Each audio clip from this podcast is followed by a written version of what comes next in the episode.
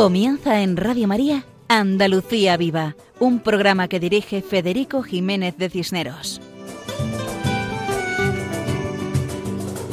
Muy buenas noches a todos, queridos oyentes. Damos gracias a Dios por encontrarnos otra madrugada más en este programa titulado Andalucía Viva y dedicado a contar todo lo bueno y solo lo bueno de estos hombres y de estas tierras andaluzas. Nuestro deseo es difundir la presencia cristiana y mariana en estas tierras españolas del sur peninsular. Y damos gracias a la Virgen María, a nuestra Madre, que es la titular de esta emisora de Radio María.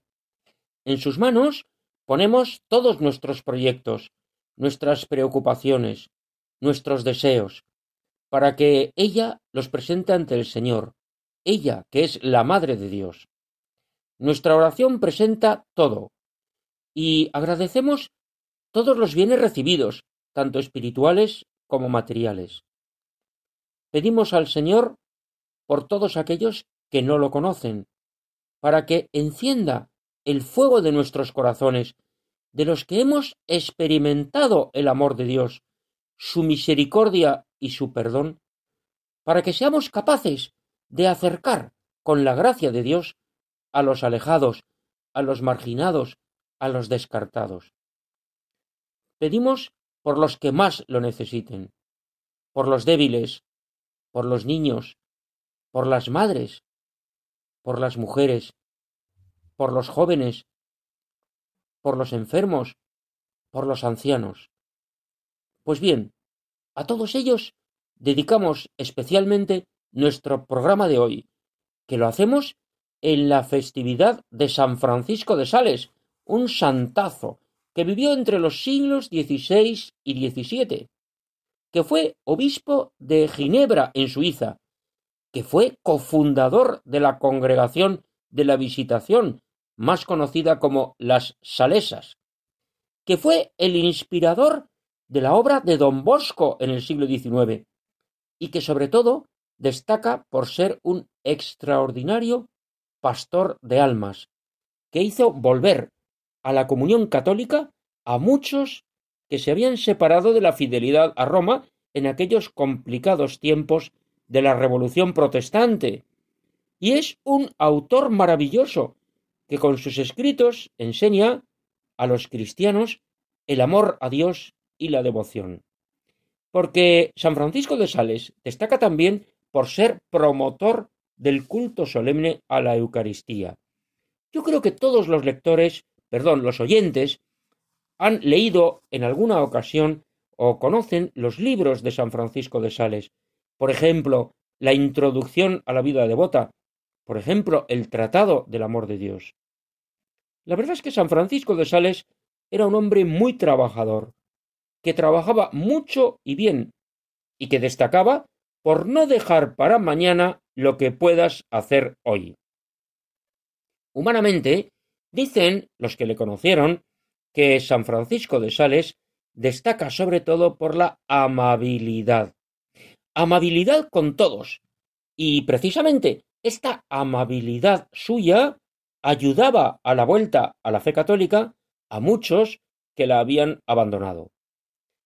Pues bien, San Francisco de Sales también es doctor de la Iglesia.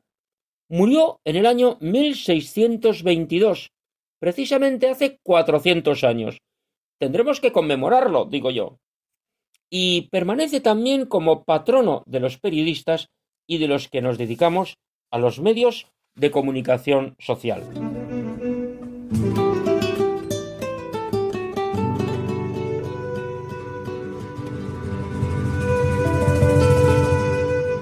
Pues bien, en el programa de hoy vamos a tener los siguientes contenidos. En primer lugar, ya que estamos hablando de San Francisco de Sales, nos acercamos a la figura del Beato Lolo, un andaluz nacido en Linares, provincia y diócesis de Jaén.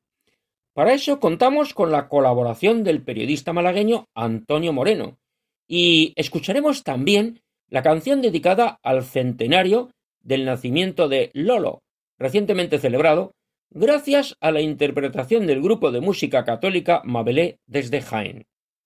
Después pasaremos a escuchar una biografía de la Madre Petra de San José, malagueña, fundadora de la congregación religiosa Madres de los Desamparados y San José de la Montaña. Una vida verdaderamente de película, y quizás por eso le han hecho una película, película que se estrena en unos días.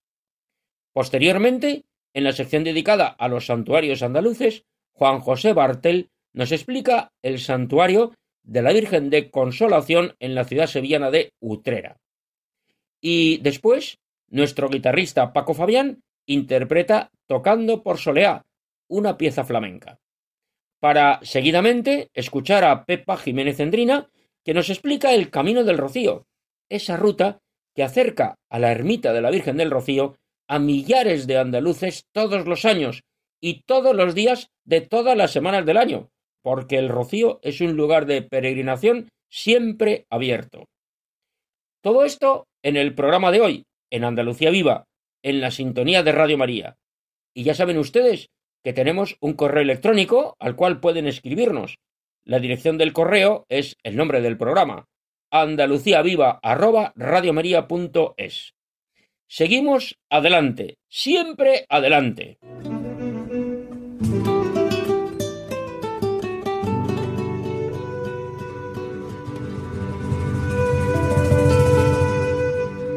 De San Francisco de Sales se ha escrito lo siguiente. Leemos.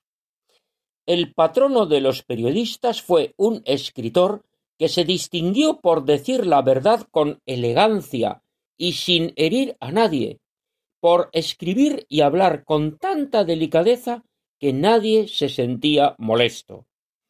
Un escritor y orador que no buscaba el morbo, sino la transmisión de la simple y llana verdad evangélica. Y supo comunicar la idea de que todo lo auténticamente humano es cristiano. Fue un humanista de pies a cabeza. Pues bien, como hoy es la festividad de San Francisco de Sales, patrono de los periodistas, comenzamos nuestro programa recordando la figura de un periodista andaluz excepcional, del beato Lolo. Y para eso contamos con la colaboración de un periodista malagueño, Antonio Moreno, que amablemente nos presenta una semblanza de Lolo. Lolo era un hombre muy fuerte en su debilidad, como nos lo va a explicar admirablemente Antonio Moreno. Escuchamos con atención. El mítico tema de Brotes de Olivo, en mi debilidad, bien podría ser la banda sonora de la vida de Manuel Lozano Garrido, conocido por todos como Lolo. Declarado beato por la Iglesia Católica en 2010 y cuya fiesta se celebra el 3 de noviembre. Y es que las palabras de Pablo a los Corintios en las que se basa la canción Cuando soy débil, entonces soy fuerte, cobran vida en el relato biográfico de este modelo de vida cristiana. El testimonio de este seglar jiennense nos habla del verdadero sentido de la vida, de la importancia que tiene para un enfermo el ser cuidado por los médicos, querido por su familia y arropado por la sociedad. Nacido en Linares en 1920, fue un joven de la acción católica, lleno de fuerza y espíritu apostólico. En época de persecución religiosa en España se jugó el tipo. Incluso estuvo en la cárcel por hacer de Tarsicio, llevando la comunión a escondidas a los presos. La Eucaristía fue, de hecho, uno de sus puntales, el superalimento que le permitió llevar adelante su heroica vida cristiana. Con tan solo 22 años, una parálisis progresiva lo sentó en silla de ruedas, pero la enfermedad no pudo apagar el fuego que ardía en su corazón y que se manifestó en una vida llena de frutos apostólicos. Sembraba la alegría en los cientos de jóvenes y adultos que se acercaban a él en busca de consejo, y como escritor y periodista dejó como legado nada menos que nueve libros y trescientos artículos inspirados en el Evangelio. Lolo es un trabajador dolorido, o un enfermo que trabaja de sol a sol. En su vida se mezcla año tras año en una única trenza el trabajo arduo y la enfermedad aguda. Pero en su vida, como su gran secreto, está la piedad mariana y eucarística de la que brota un amor apasionado por la Iglesia y un apostolado incansable sin moverse de su sillón de ruedas. A los pies de la gruta de Lourdes, Lolo, peregrino enfermo, le dijo a la señora Te ofrezco la alegría, la bendita alegría. Y la señora sembró y multiplicó en él la semilla de la alegría, del buen humor que él transmitía a quien se acercaba a su silla de ruedas. Fundó la obra Pía Sinaí, grupos de oración de enfermos por la prensa, ofreciendo sus múltiples sufrimientos por los demás. Y es que Lolo es un santo moderno, cuyo mensaje es especialmente oportuno hoy en una sociedad como la española, en la que el valor de la vida humana se está perdiendo a pasos agigantados. La ley de la eutanasia es una realidad a pesar de la oposición de las organizaciones profesionales médicas y del Comité de Bioética. El testimonio de Lolo nos hace ver que el dolor consustancial a la existencia humana no destruye la dignidad humana, sino que la enaltece. Lolo sufrió mucho, pero amó mucho, y por eso fue feliz, fue benaventurado. En 2007, el Papa Benedicto XVI declaró heroica la vida y virtudes del venerable Manuel Lozano Garrido Lolo. En enero de 2008, la Congregación para las Causas de los Santos comenzó el estudio del proceso Supermiro. Es esa la norma de la Santa Sede.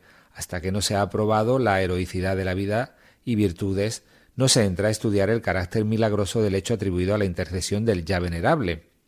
Tras la reunión del Colegio de Médicos y de los teólogos jueces, los padres cardenales y obispos en sesión del 29 de septiembre de 2009 aprobaron como milagro atribuido al venerable Manuel Lozano Garrido la curación estudiada. Finalmente, el Santo Padre Benedicto XVI, el 19 de diciembre de 2009, refrendó la decisión de los cardenales y se firmó el decreto por el que se aprobaba definitivamente el milagro atribuido a Lolo.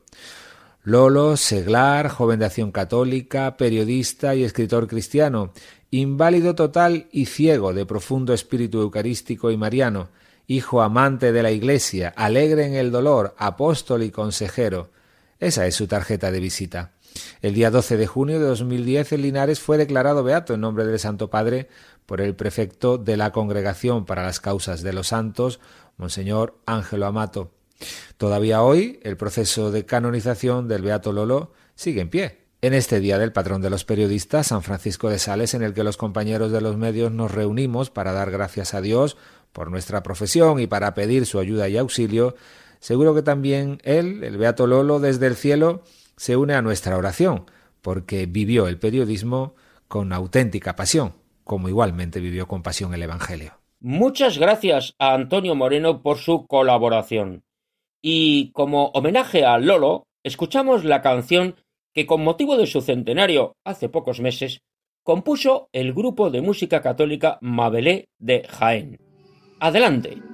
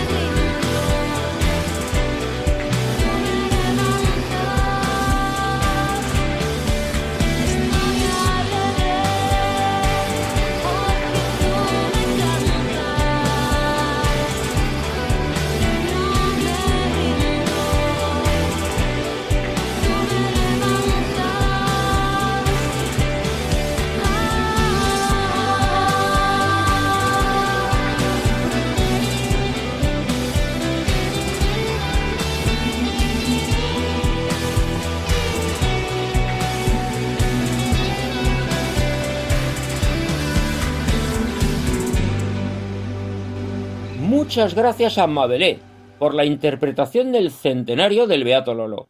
Que sea un ejemplo para todos los periodistas y para todos los que nos dedicamos a los medios de comunicación social. Y desde Linares, en Jaén, desde la tierra de Lolo, pasamos a Málaga. Seguimos con nuestro programa y ahora nos toca hablar de una mujer andaluza, excepcional, que entregó su vida a Dios y a ayudar al prójimo. Fundadora de una congregación religiosa que tiene el hermoso nombre de Madres de los Desamparados y San José de la Montaña. Un doble nombre que se dirige directamente a la Virgen María, Madre de todos, y a su esposo San José. Un carisma de entrega a Dios y a los más necesitados, los niños, los jóvenes, los ancianos. La Madre Petra tiene una vida de película, y nunca mejor dicho, y por eso se estrena una película dedicada a ella, una película que tiene el nombre de Petra de San José, uniendo el nombre de la madre fundadora con el del Santo Patriarca. Una película que se estrena en unos días, el 4 de febrero, y que se añadirá a esa larga lista de cine católico y ejemplarizante que cada día se ve más y se conoce mejor. Ya sabemos, Petra de San José. La madre Petra nació en una pequeña población malagueña, de nombre Valle de Abdalajís, y tuvo una vida interesantísima. Por eso, ahora escuchamos a la madre Mónica de San José, que nos presenta una breve semblanza de su fundadora, la actualmente Beata Petra de San José. Y esperamos que pronto llegue la canonización, que se la merece. Adelante, Madre Mónica de San José. Bienvenida a nuestro programa Andalucía Viva de Radio María y muchas gracias por su participación. Muchas gracias a ustedes por darnos la oportunidad de poder participar en su emisora eh, y darnos la oportunidad de poder compartir la vida de nuestra fundadora, eh, para la cual el amor lo fue todo en su vida y de la que pues podemos aprender mucho. Eh, nuestra fundadora tenía como nombre de pila Ana Josefa y ella fue una joven muy valiente porque ella estuvo a punto de comprometerse en matrimonio, pero la triste situación de los más débiles, aún en su mismo pueblo, fue el indicador que poco a poco le fue señalando a ella la misión que Dios le tenía preparada en un futuro, que era ser testigo vivo de la misericordia de Dios, sobre todo para los más necesitados. Y es por esta razón pues que ella deja todo para iniciar una vida de oración, de caridad, de penitencia y pues poder fundar así nuestra congregación. Eh, como usted muy bien lo ha dicho, la vida de Madre Petra es una vida de película, porque para fundar y mantener una congregación dedicada al servicio se necesita pasar por muchas pruebas y vivirlas con alegría, con esperanza. Y Madre Petra fue un ejemplo de ello porque fue superando todas las pruebas con una confianza en Dios y especialmente en San José, porque ella amaba mucho a San José y se convirtió en su maestro, en su guía, eh, era la mano que ella siempre buscaba para poder afrontar todas las situaciones. Y por esa razón, pues finalmente nombra a San José como patrono de la congregación. Em, su camino de vida apostólica lo inicia ella ayudando a los ancianos y a los enfermos y a quienes no tienen casa, pero más tarde se encuentra con la necesidad de enseñar a las niñas, de dar respuesta desde la educación. Y fue así como ella iba atendiendo pues las necesidades que iban surgiendo en su época abrió varias casas, dentro de ellas abrió, fue un gran reto abrir casas en Barcelona y Valencia porque eran ciudades muy industrializadas en su época y era empezar desde cero. Y ella pues logró allí eh, abrir dos casas para mm, eh, atender niños eh, con necesidad de, de, un hogar. Y adicionalmente construyó un santuario para San José en Barcelona en esa época todavía no existía un santuario para San José y, también fue una gran prueba porque sabía que era lo que Dios quería, pero pues fue víctima de acusaciones falsas que finalmente quedaron aclaradas todas porque ella siempre actuaba con mucha transparencia y rectitud. Eh, pero al día de hoy pues el santuario eh, es muy visitado gracias al empeño que, puso ella en sacarlo adelante. Eh, de todo lo de Madre Petra, lo más destacable era la forma como trataba a sus acogidos porque siempre fue una mujer detallista, buscaba lo mejor para ellos, muy pendiente de que estuvieran bien alimentados, bien vestidos, pero especialmente se aseguraba de que los trataran con mucho cariño, con mucho amor, que era lo que más carentes estaban. Y su objetivo era restablecer la dignidad de, de hijos de Dios de cada uno pues, de sus acogidos. Eh, su fe fue una fe muy activa porque estaba acompañada de obras y gracias a esto pues engendró vida en muchos, se hizo felices a muchos. Y, y pues gracias a Dios es el, el legado que nosotros tenemos como congregación al día de hoy, porque ella nos dejó el carisma del amor misericordioso, que es el instrumento con el que nosotros realmente podemos llevar a cabo nuestra misión y es lo que mantiene viva la congregación. Eh, nosotras estamos no solo aquí en España, pues acá en Andalucía, en Sevilla, Málaga, Granada y Jaén, eh, pero también estamos en América, en varios países de América atendiendo pues las condiciones de desamparo de los niños, acompañando a abuelos, acompañando a madres gestantes en riesgo de aborto que tienen la necesidad de que alguien les enseñe a ser madres y a los jóvenes en la educación pues para formarlos a descubrir también su vocación y ser generadores de, de buenos valores. Eh, y es por esta razón pues que damos gracias a Dios por haber permitido eh, que saliera el proyecto de la película, porque en ella se recoge pues toda la vida de entrega, de amor y de servicio de Madre Petra y pues nos alegra mucho que, que pueda llegar a muchas personas más y que podamos aprender pues mucho de ella. Esperamos que lo puedan disfrutar y muchas gracias nuevamente por esta oportunidad. Que el Señor los bendiga.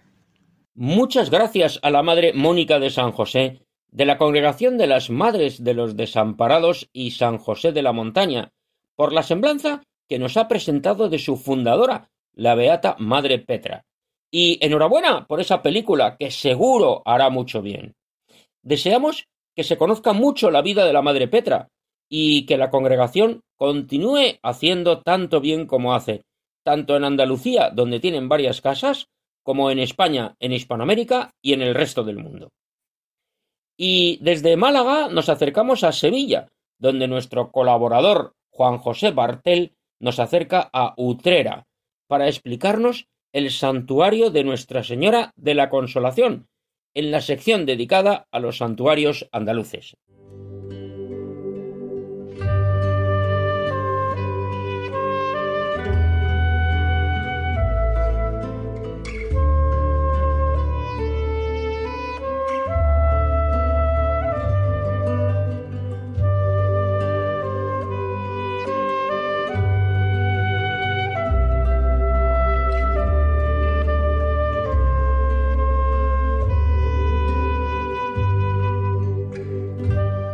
Estos acordes musicales nos introducen a la sección titulada Lugares Sagrados de Andalucía y dedicada a los santuarios andaluces, sección que dirige nuestro colaborador Juan José Bartel Romero.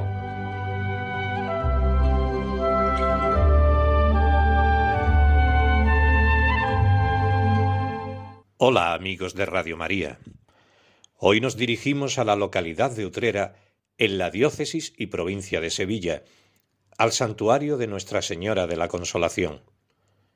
Según la historia narrada por el superior de los frailes mínimos de este convento utrerano, don Diego Guzmán, una mujer que se salvó de la epidemia de peste del año 1507, decidió irse a vivir a casa de su hija en Utrera, doña Marina Ruiz, esta mujer trajo a Utrera una imagen de la Virgen de Consolación y dispuso en su testamento que ésta fuese llevada a un beaterio que había en una casa de la calle Vereda de Yepes, que posteriormente pasó a ser el monasterio de la Antigua.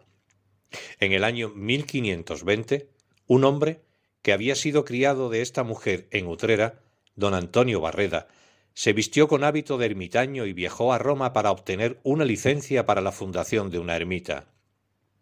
Tras obtener la licencia, otros varones se le unieron para vivir como ermitaños en ese lugar, que se encontraba a un cuarto de legua del núcleo de la población. Don Antonio Barreda dejó de ser el superior de la ermita y falleció en 1554. El siguiente superior, con licencia de un visitador del arzobispado, sustituyó el cuadro de la Virgen María por una escultura de la misma que había sido donada por la madre de doña Marina Ruiz al Beaterio de la Antigua. En 1556, la Orden del Carmen decidió fundar un convento en Utrera y el arzobispado les concedió esta ermita, desconociéndose qué fue de los ermitaños. Hacia 1557, los carmelitas se trasladaron a otro lugar dentro del pueblo, por encontrarse este templo muy lejos de la población. El traslado de los carmelitas desembocó en que la ermita quedó abandonada y una mujer de Utrera, doña Beatriz Álvarez, se llevó la imagen de la Virgen de Consolación a su casa para que estuviera bien cuidada y la tuvo durante veintidós meses. Tras este periodo de tiempo, el templo fue ocupado por otro ermitaño y doña Beatriz, tras comunicárselo a un vicario, entregó de nuevo la imagen al templo. Este ermitaño fue sucedido por otros hasta que en 1560 llegó a la ermita un portugués llamado don Antonio de Santa María, que había sido novicio lego de la Orden de los Mínimos de San Francisco de Paula durante once meses en el convento de la Victoria de Écija, no llegando a ordenarse como fraile. Encontrándose este hombre a cargo del templo, empezaron a tener lugar una serie de milagros de la Virgen de Consolación. La ermita empezó a ser frecuentada por clérigos seculares que oficiaban misas en la misma. El ermitaño don Antonio de Santa María se puso en contacto con don Pedro de Melgar, provincial de la Orden de los Mínimos de San Francisco de Paula en Andalucía, para fundar un convento en este lugar. Para ello, solicitaron su apoyo al capitán don Luis de Morales, devoto y feligrés de la ermita. También solicitaron al clérigo don Francisco de la Cruz que hablase con doña María de la Cueva, viuda del cuarto conde de Ureña y camarera mayor de la reina Isabel, para que la reina le solicitase al arzobispo de Sevilla la cesión de esta ermita a los frailes mínimos. La reina escribió al arzobispo don Fernando de Valdés y Salas para que entregase esta ermita a los mínimos. El convento se fundó en 1561. Con los milagros de Nuestra Señora, la historia del convento de la Consolación vive un punto de inflexión. La fama de Virgen milagrosa comienza a extenderse por toda Andalucía, hasta el punto que los viajes de los navíos que navegaban hacia las Américas pasaban por este santuario, para pedir la protección de su manto o darle gracias por la buena travesía. Hoy se conservan testimonios de aquellas navegaciones, como la nao de oro, exvoto entregado por don Rodrigo de Salinas en 1579, siendo el más valioso de los barquitos que posee la Virgen en su ajuar. En el siglo XVII el patrón de la capilla mayor pasó a ser don Gaspar de Guzmán, el conde duque de Olivares. Gracias al conde duque, el convento obtuvo el privilegio de Felipe IV de vender estampas con la Virgen de Consolación. También el convento, obtuvo una prestamera, parte de los diezmos, de la villa de Novés, archidiócesis de Toledo. Esto se obtuvo gracias a una carta de Felipe IV al Papa Urbano VIII en 1624 para otorgarle beneficios eclesiásticos al Colegio de Santa María de Jesús de Sevilla, que era entonces la universidad, y al convento de Consolación de Utrera, lo que fue aprobado por el pontífice. Entre 1808 y 1809, durante la Guerra de la Independencia Española, el general Castaños usó este convento como hospital. Un año después consta que el convento contaba con catorce frailes ordenados. En 1810, la localidad fue invadida, invadida por los franceses, que exclaustraron el convento. La Virgen de Consolación fue trasladada a la iglesia parroquial de Santa María de la Mesa. Los frailes regresaron al convento en 1813 y con ellos la Virgen de la Consolación y otras imágenes. Después de la desamortización, en 1841, la Hermandad de Jesús Nazareno de Utrera, con otros vecinos de la localidad, solicitaron y obtuvieron la autorización del Cabildo para volver a realizar la procesión en honor a la Virgen de Consolación. En 1842 constituyeron una hermandad para la conservación del santuario. La Virgen de Consolación es la patrona de Utrera. La imagen es de autor anónimo del siglo XIV y fue coronada canónicamente en 1964. Y hasta aquí nuestro humilde homenaje al santuario de Nuestra Señora de la Consolación de Utrera, en la diócesis y provincia de Sevilla. Hasta el próximo programa, amigos de Radio María. Muchas gracias, Juan José, por el acercamiento al santuario de la Virgen de Consolación en el municipio de Utrera, esa ciudad sevillana que se encuentra en la comarca conocida como La Campiña, cerca de la capital. Algún día tendremos que acercarnos a contar a nuestros oyentes cosas interesantes de Utrera, además de ese santuario mariano de tan gran devoción y cariño popular. Y ahora Paco Fabián nos espera con su guitarra. Esta noche interpreta la canción Tocando por Soleá. Explicamos a nuestros oyentes, especialmente a los más alejados de Andalucía, que la soleá es uno de los palos del flamenco, de carácter melancólico, y también puede ser un baile flamenco. Escuchamos a Paco Fabián. Adelante.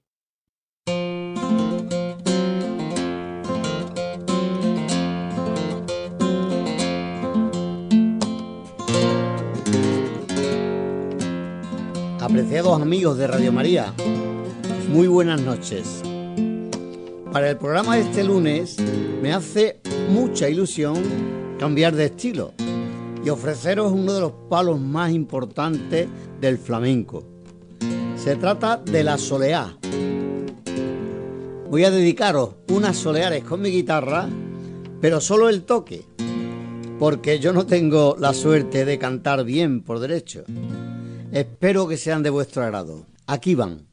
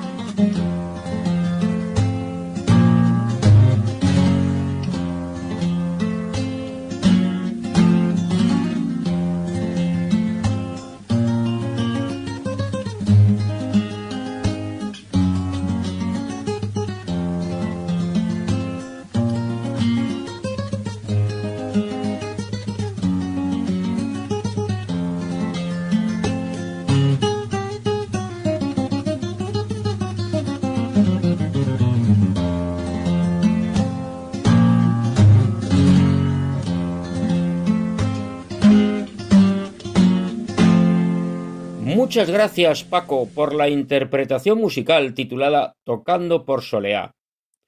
Y nos viene muy bien esa canción para acercarnos a lo que viene ahora en nuestro programa, al Camino del Rocío.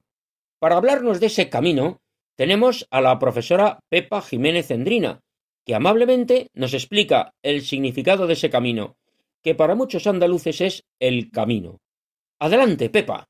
Saludos a todos los oyentes de Radio María, a Federico Jiménez de Cisneros y su programa Andalucía Viva. Soy Pepa Jiménez Endrina, almonteña, rociera y maestra de profesión. Estoy encantada de poder hablarles sobre la devoción a la Virgen del Rocío y sobre los caminos físicos y espirituales que nos llevan a ella. Realizaré al principio una breve introducción histórica para después centrarme en el Camino del Monte, por ser la Virgen del Rocío la patrona de nuestro pueblo desde 1653, por ser la villa desde donde se ha ido extendiendo y cuidando dicha devoción y por ser el camino que he vivido como almonteña desde niña. Comenzaré diciendo que las primeras referencias que tenemos de la Virgen del Rocío se remontan a Alfonso X el Sabio, siglo XIII. Era costumbre edificar ermitas en los lugares recién conquistados.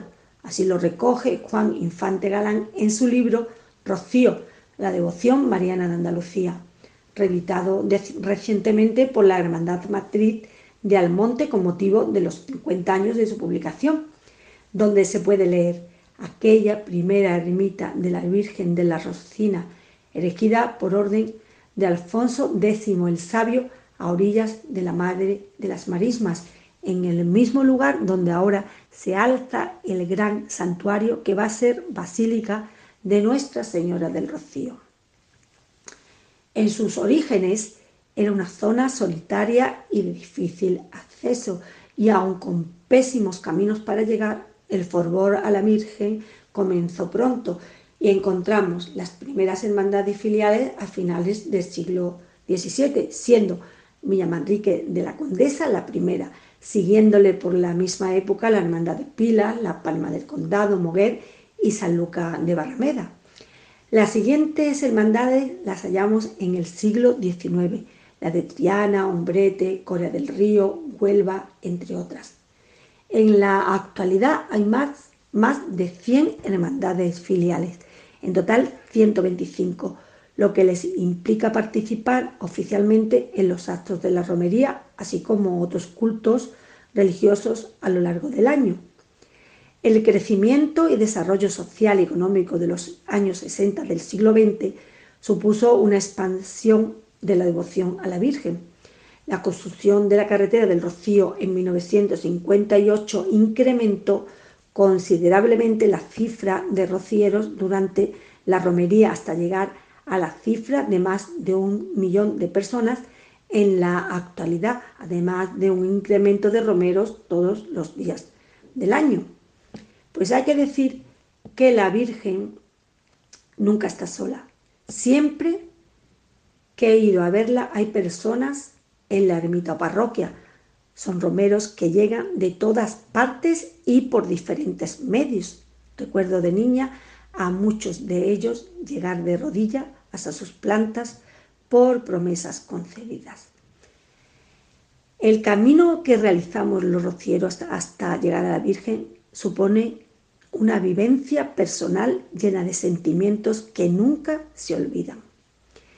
Es una experiencia difícil de expresar con palabras, pero podríamos decir que al sentir religioso que se tiene, se une el entorno natural por donde se va. Transitamos por un entorno del Parque Nacional y Natural de Doñana que nos aleja del bullicio diario y nos une en hermandad al hermano rociero que nos acompaña, compartiendo conversación, fervor, alimentos, donde el tiempo no importa, donde el tiempo se detiene. Y señalar que ese camino no siempre se realiza en época de romería o con nuestra hermandad. Hay caminos realizados individualmente o en grupo, por promesas, como convivencia de amigos o por acompañar a un familiar que lo necesita realizar. Lo que sí comentaré es que cada camino que realizamos fortalece la fe a la Virgen. A continuación señalaré los más significativos caminos por los que transitan las hermandades que llegan a la Romería del Rocío y, cuyo momento cumbre es el lunes de Pentecostés, con la procesión por las calles de la aldea de la Virgen del Rocío, también conocida como la Blanca Paloma. Tenemos el camino El Ajolí, más conocido como el camino sevillano. Por él van las hermandades que llegan por el nordeste, atraviesan el Codo del Rey, pernoctan uno, una o dos noches y tienen varios lugares muy significativos para los rocieros como el Quema, Palacio, la Raya Real. Otro es el Camino de San Luca o Camino de Cádiz. Atraviesan el Parque Nacional de Doñana. Pernoctan también varias noches. Destacan los lugares de Malandar, Marismillas, el Cerro del Trigo, el Cerro de los Ánzares, entre otros. Tenemos también el Camino de Moguer, conocido por el Camino de las Tinajas. Son las hermandades que vienen de la zona sur occidental de la provincia de Huelva.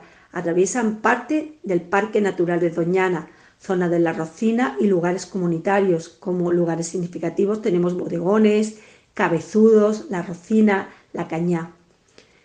Y por último hablaremos de los caminos de Almonte. Estos caminos no solo son importantes por peregrinar hermandades, como los caminos anteriores, sino porque han sido caminos por donde se han realizado los traslados de la Virgen del Rocío al monte.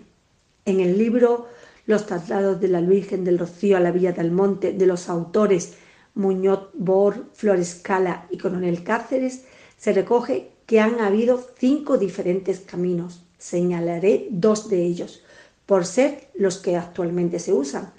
Son caminos de espacios forestales y agrícolas. Tenemos el camino de los llanos o camino viejo de Almonte, es el camino por el que va la hermandad de Almonte el miércoles antes de la romería. Es la primera hermandad que llega y la última en marchar, por ser la anfitriona.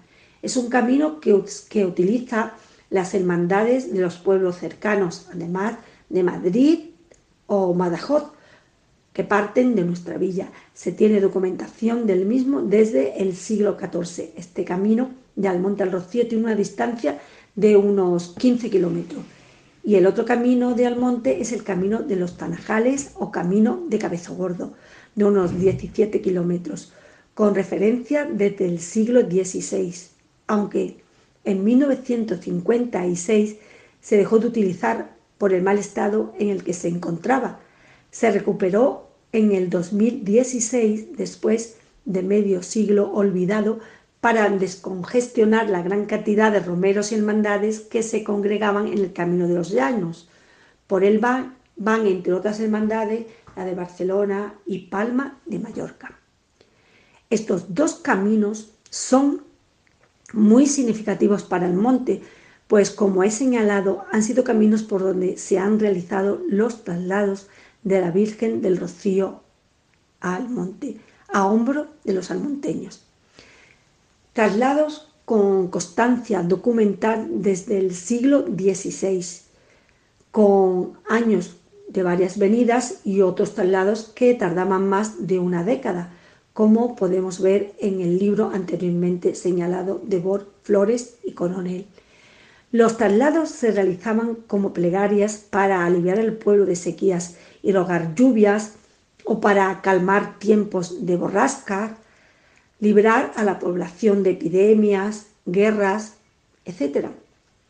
Con el desarrollo económico de mediados del siglo XX, se acordó en 1949 que viniera cada siete años, los 19 de agosto, después de los cultos que realiza el pueblo de Almonte a su patrona, la Virgen de Rocío, desde 1813 en agradecimiento por salir indemne del asidio de las tropas napoleónicas al pueblo, conocido por el Rocío Chico, y permaneciera en el mismo unos nueve meses, hasta volver a su ermita el domingo antes de la romería.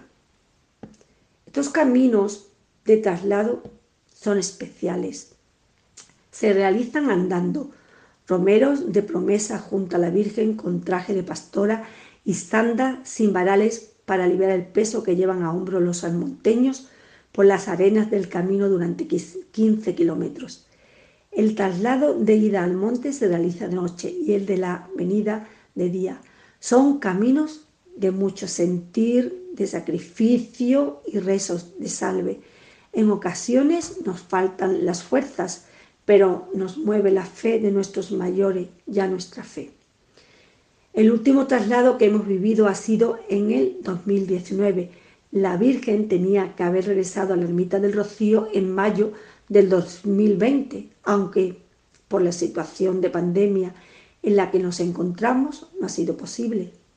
La Virgen aún permanece en la parroquia del Monte, donde podemos ir a verla, hablarle, rezarle.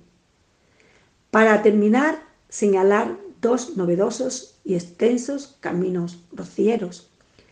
El Camino Europeo, la Hermandad de Bruselas propuso la idea de un Camino Europeo del Rocío, donde se pretende dar un diploma europeo del Rocío a los peregrinos que sellen un carné previsto en las etapas oficiales identificadas con un retablo de la Virgen. Comienza en Bruselas, pasa a Francia por varios lugares hasta Lourdes. Después en España pasa por Zaragoza, Madrid, Andújar, Sevilla y El Rocío. La primera etapa se inauguró el 9 de mayo del 2000. El segundo camino novedoso, también extenso, es el camino del Rocío a Santiago de Compostela. La iniciativa la comenzó en el 2019-2020 un grupo de caballistas onubenses, entre los que se encuentran algunos almonteños, actualmente en asociación, cuyo objetivo es señalizar las etapas de ese camino y unir los dos grandes centros de peregrinación de España para expandir, si cabe aún más, la devoción a la Virgen del Rocío la idea es establecer un documento acreditativo de ese peregrinaje. Decir que la devoción a la Virgen es cada día mayor y los caminos para llegar a ella infinitos. Para terminar, solo me queda invitar a todos los que nos están escuchando a venir y sentir, si aún no han podido, a nuestra querida Virgen del Rocío, para vivir y sentir todo lo dicho y más concretamente para hacer suyas las palabras que nos dejó su santidad el Papa Juan Pablo II en su visita a la Virgen en junio de 1993 y que fue que todo el mundo sea rociero. Viva la Virgen del Rocío, viva la patrona del monte, viva las reinas de las marismas, viva la blanca paloma, viva el pastorcito divino y que viva la Madre de Dios. Muchas gracias a Pepa Jiménez por la explicación del Camino del Rocío. Como tú bien dices, el Papa animaba a todos a ser rocieros, a hacer el camino de conversión para acercarnos al santuario de la Virgen, y que ese camino suponga el cambio de vida que necesitamos para poder alabar a Dios y entregar nuestra vida a los hermanos.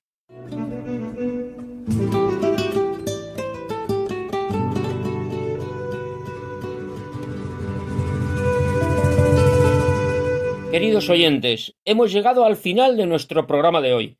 Muchas gracias a todos los que han participado y muchas gracias a todos nuestros oyentes. Reciban un saludo muy cordial de corazón de las personas que formamos el equipo que hacemos este programa, saludo al cual se une quien les habla, Federico Jiménez de Cisneros, para servir a Dios y a ustedes. Muchas gracias a Antonio Moreno por su semblanza de Lolo. Muchas gracias a Mabelé por la canción dedicada al centenario de Lolo. Muchas gracias a la Madre Mónica de San José, que nos ha hablado de la Madre Petra. Muchas gracias a Juan José Bartel, que nos ha explicado el santuario de la Consolación de Utrera. Muchas gracias a Paco Fabián, que ha interpretado Tocando por Soleá. Muchas gracias a Pepa Jiménez Endrina, que nos ha explicado los caminos del Rocío, el camino del Rocío. Muchas gracias a todos. Dentro de quince días, si Dios quiere, Volveremos a estar juntos en este programa titulado Andalucía Viva y dedicado a los hombres y las tierras andaluzas.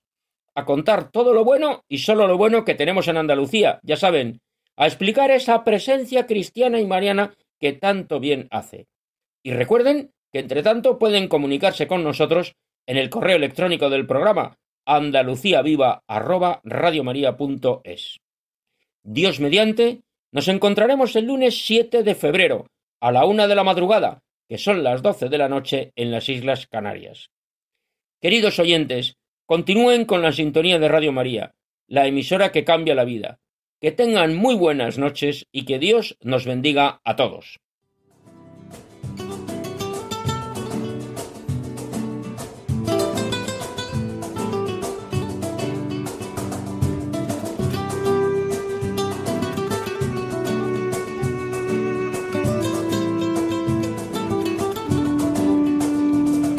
Han escuchado en Radio María Andalucía Viva, un programa dirigido por Federico Jiménez de Cisneros.